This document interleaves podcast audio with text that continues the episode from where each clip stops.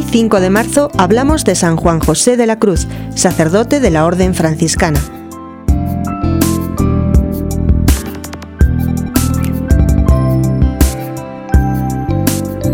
San Juan José de la Cruz nació en el volcánico islote de Isquia, situado a la entrada del Golfo de Nápoles.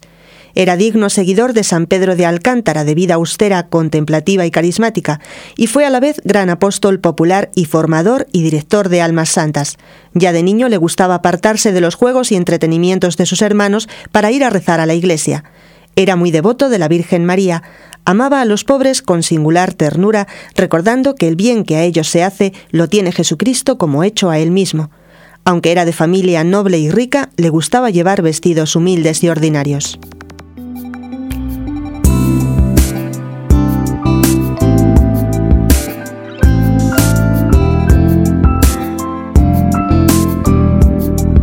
Apenas tenía 17 años cuando decidió consagrarse a Dios. Dudaba si entrar en los cartujos, en los mínimos o en los franciscanos, y para pedir luz en este punto hizo una fervorosa novena al Espíritu Santo.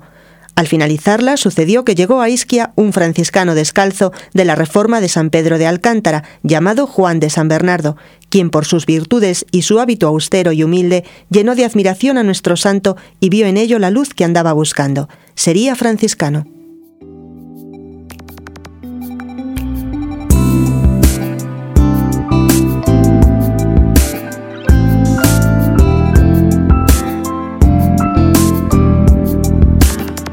Fue admitido en el convento de Santa Lucía del Monte, en Nápoles. El tiempo de su noviciado lo pasó entregado a las mayores austeridades. San Francisco de Asís y San Pedro de Alcántara fueron los modelos que trató de imitar, llegando en poco tiempo a convertirse él en ejemplo de novicio. A los 23 años fue ordenado sacerdote. Desempeñó distintos cargos en la orden que aceptó siempre por obediencia, pues en su humildad prefería obedecer que mandar. Fue maestro de novicios, guardián del convento de Piedimonte de Afilia y provincial de la Orden. Bajo su dirección, la comunidad progresó en perfección y santidad. El Señor le probó por entonces con grandes desolaciones interiores, pues se vio atormentada su alma con tinieblas y dudas que le hicieron padecer mucho y que sobrellevaba con mucha paciencia.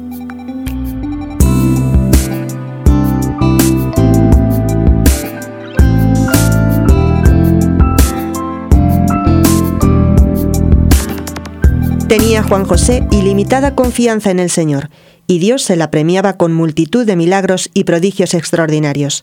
Tuvo frecuentes éxtasis y la dicha de tener al niño Jesús en sus brazos en varias ocasiones, señaladamente en la noche de Navidad. La Virgen María se le apareció y habló muchas veces. Tuvo asimismo el don de bilocación y profecía. Su amor a Dios se hacía caridad especialmente con los pobres y necesitados, no consintiendo nunca que se despidiese del monasterio a un solo mendigo sin darle limosna. Su caridad para con los enfermos le llevaba a desear padecer los achaques y enfermedades que ellos padecían, y así lo pedía al Señor, siendo muchas veces oídas sus súplicas. Se imponía ásperas penitencias por los pecadores que se confesaban con él, a los cuales no imponía sino una leve penitencia.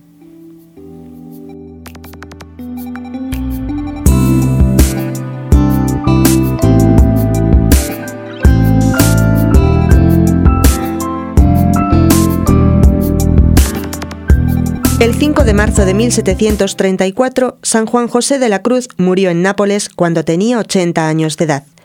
En el instante en que su espíritu voló al cielo, Diego Piñatelli, duque de Monteleón, vio aparecer de repente delante de sí al padre Juan José, aureolado con luz sobrenatural. Fue canonizado por Gregorio XVI. Sus reliquias se conservan en Nápoles en la iglesia del convento de Santa Lucía del Monte.